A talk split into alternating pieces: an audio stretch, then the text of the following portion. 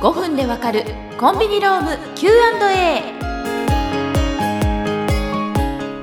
皆さんこんにちは。コンビニ業界特化の社会保険労務士通称コンビニ社労士の安さやかです。この番組では主にコンビニエンスストア店舗のオーナーや店長の皆様に向けて店舗経営で必要な人事労務の話やトラブルが発生した場合の対応について取り上げ5分で解説していきます。内容は固めですが分かりやすくお話ししていきますのでどうぞよろしくお願いいたします。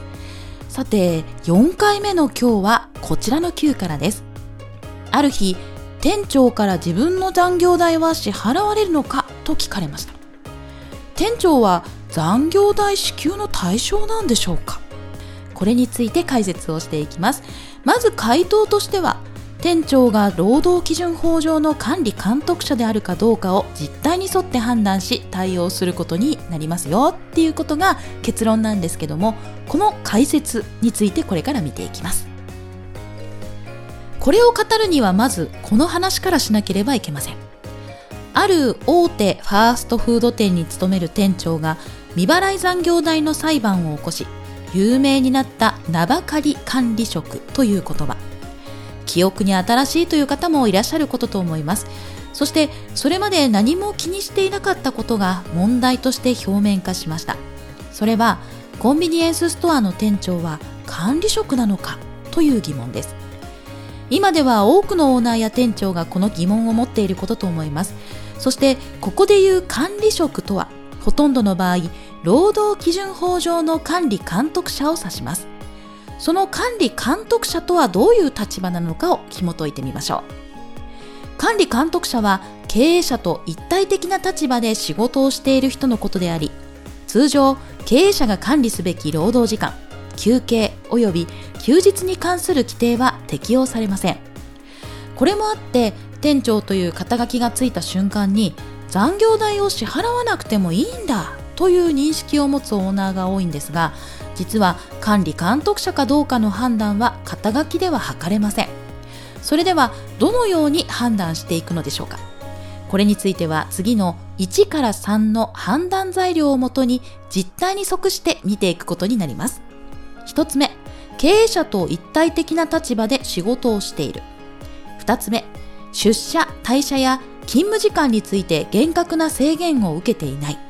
3つ目。その地位にふさわしい待遇がなされている。まずこの1の経営者と一体的な立場については労働者としての身分を有しながら経営者に代わって同じ立場で仕事をすることを指すんですね。例えば店舗でスタッフ採用業務を行う店長の場合採用の時期人数選考手順面接の合否決定などをオーナーと一緒に決定。あるいは店長自身の裁量で行っている場合は管理監督者になりうると言えます。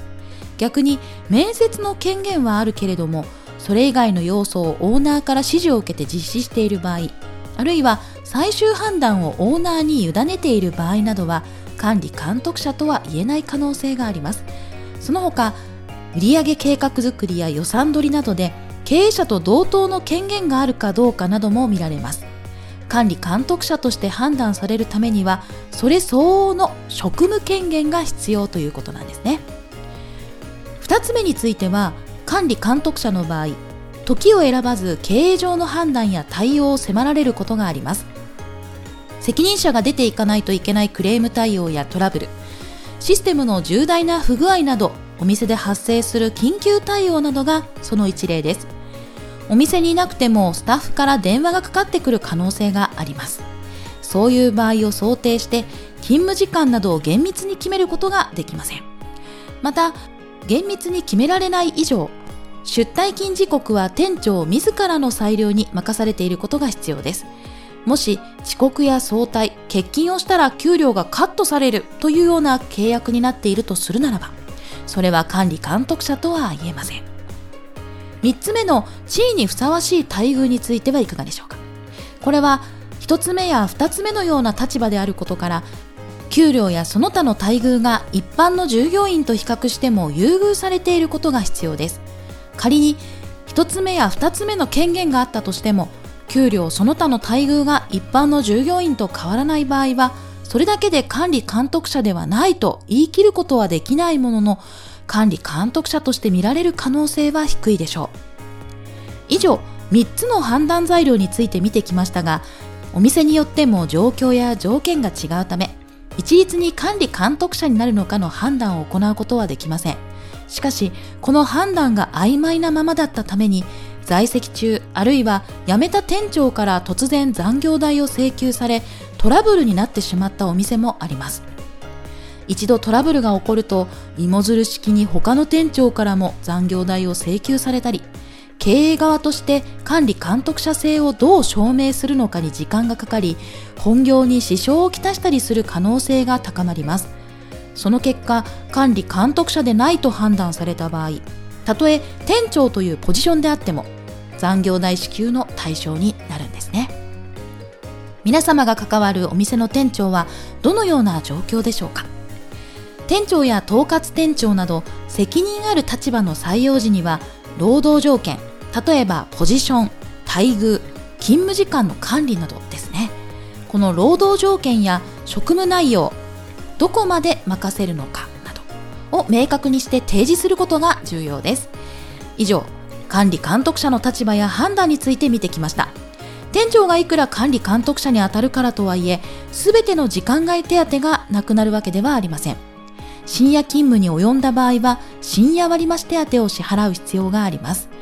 また何時間働いてもいいという考えは健康管理上の観点からよくありません。